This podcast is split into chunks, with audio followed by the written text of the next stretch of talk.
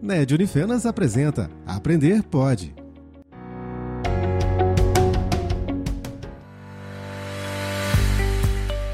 Olá, alunos! Sou professora Maria Cristina e inicialmente preciso dizer-lhes que é um imenso prazer partilhar com vocês sobre a temática inclusão de surdos. Vivenciamos momentos de várias transformações em todos os segmentos. A tecnologia vem se desenvolvendo velozmente. Estamos nas redes, estamos conectados com o mundo, com todo mundo o tempo todo. E diante de significativas mudanças, seria impossível considerar que nós, os seres sociais que somos, ficaríamos incólumes nesse processo. Estamos sendo provocados da melhor maneira possível. Somos convidados a olhar para o outro na sua totalidade, dentro da perspectiva de que esse outro é constituído de capacidades, deveres e, por lógica, direitos. E ao pensarmos o outro, inevitavelmente falamos de inclusão. Entendamos aqui a inclusão como a junção de comportamentos, atitudes, práticas, recursos, ferramentas, bens e serviços que estão disponíveis na sociedade e que, a princípio, reconhece o direito de toda e qualquer pessoa a usufruir de bens e serviços. Já com relação ao termo acessibilidade, aqui considerado como meio ou conjunto de meios que funcionam como interface entre o sujeito e o seu propósito, como, por exemplo, o código Braille, para que a pessoa cega possa ler e escrever, o vocalizador, para que o cego possa ouvir o conteúdo em computadores e por aí adiante. No caso da pessoa surda, a inclusão se dá por meio da acessibilidade comunicacional, visto que se trata de uma condição linguística e, neste sentido, a história da educação de surdos é marcada por alguns equívocos, compreensão errônea da condição humana e talvez por isso, até hoje, em alguns lugares, é atribuído a estes o caráter de menos-valia. Na Grécia, por exemplo, os surdos eram considerados inválidos, sendo condenados à morte e jogados aos rios. Isso se dava porque Aristóteles considerava os surdos também mudos e acreditava-se que a fala dava a condição de humano para o indivíduo. Assim, o surdo era considerado não humano por não estabelecer comunicação a partir de fala oralizada. Existiam, inclusive, leis que proibiam os surdos de receberem heranças, de votar, enfim, tinham negado o direito à cidadania. Sendo que só na Idade Moderna a surdez foi vista de forma diferente graças ao médico filósofo Girolamo Cardano, ao reconhecer a habilidade do surdo para a razão, afirmando que a surdez ou a mudez não são impedimentos para a aprendizagem, fazendo assim a distinção entre compreensão e o canal que a proporciona, desvinculando a audição e fala do pensamento e cognição. Esse foi o princípio para que o sujeito surdo pudesse expressar o pensamento e mudar a sua realidade. Compreende-se, então, que o surdo não é mudo, o surdo não fala porque não ouve.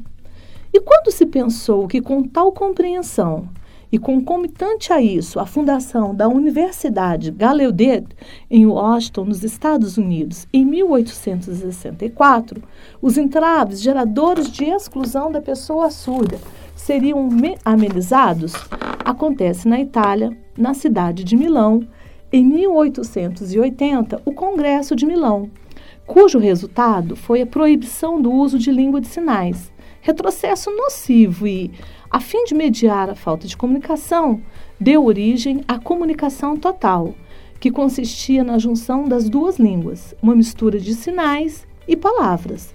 Até que Stokely, em 1960, revolucionou a linguística, comprovando a capacidade do surdo de expressar pensamento através das línguas de sinais. Essas mudanças chegam ao Brasil no ano de 1855 pelas mãos do professor francês surdo Eduardo Rouet, a convite de Dom Pedro II, que funda em 26 de setembro de 1857 a primeira escola para surdos no Rio de Janeiro, hoje conhecido como Instituto Nacional de Educação de Surdos, o INES. E posteriormente, já em 1977, a primeira FENEIDA, que é a Federação Nacional de Educação e Integração do Deficiente Auditivo, hoje FENEIS, Federação Nacional de Educação e Integração dos Surdos. Essas instituições foram responsáveis por fomentar os temas escolarização, empregabilidade, cultura, conquistas políticas e acessibilidade, por meio de leis como a 10.436, de 24 de abril de 2002, que reconhece a Libras como língua dos surdos, e o Decreto 5626, que determina e orienta como os espaços sociais deverão se organizar para garantir a inclusão dos surdos, bem como a Lei 12.319, de 1 de setembro de 2010, que regula a profissão de intérprete. Mudanças reafirmadas em um movimento denominado Orgulho Surdo, comemorando no mês de setembro todas as datas significativas para a comunidade surda, recebendo a cor azul em homenagem aos que morreram depois de serem classificados como deficientes durante o reinado da Alemanha nazista. Já conhecemos um pouco da história da pessoa surda. No entanto, vamos esclarecer mais alguns pontos passíveis de dúvidas. Ao nos referirmos à pessoa surda, qual é o termo mais apropriado? Pessoa surdo-muda? Não, apenas surdo. A surdez é um comprometimento na audição. A fala está íntegra. O surdo não fala porque não ouve. É mais fácil encontrarmos um surdo cego ou um surdo com mobilidade reduzida e outras situações do que um surdo mudo. Pessoa portadora de surdez? Não. O adjetivo portador vem do conceito da portabilidade, que dá ao indivíduo autonomia para portar ou deixar de portar. Portamos coisas e não a nossa condição. A portaria número 2344, de 3 de novembro de 2010, esclarece e sugere o termo apropriado. Pessoa especial? Sim, o surdo é especial como toda pessoa, mas é especial para sua família, para os seus amigos, para os que o amam. Apenas por isso. A condição de ser surdo não o torna especial. Então, nada de pessoa especial, nem para o surdo, nem para pessoas em outras condições. Pessoa com necessidade especial? Não, todos temos necessidades. Então, por que a necessidade de um é especial e a de outro não? Pessoa normal? Não. Nós, inclusivistas, não estabelecemos parâmetros de normalidade para categorizar indivíduos, mesmo porque não temos o parâmetro do que é ser normal. Pessoa deficiente? Sim, de acordo com a portaria número 2344, do dia 3 de novembro de 2010, este é o termo mais apropriado para nos referirmos à pessoa surda. No entanto, como inclusivistas, temos que ficar atentos ao implícito nesse termo.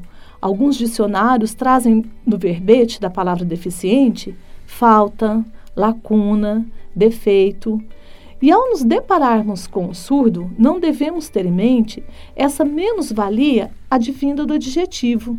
A condição do surdo, do ponto de vista inclusivista, é do sujeito que tem uma diferença linguística e não uma deficiência.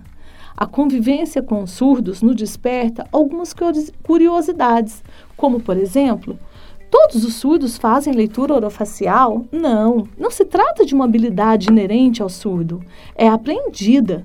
Surdos com perda bilateral profunda encontram algumas dificuldades em desenvolver tal habilidade. Vai depender, obviamente, de cada indivíduo.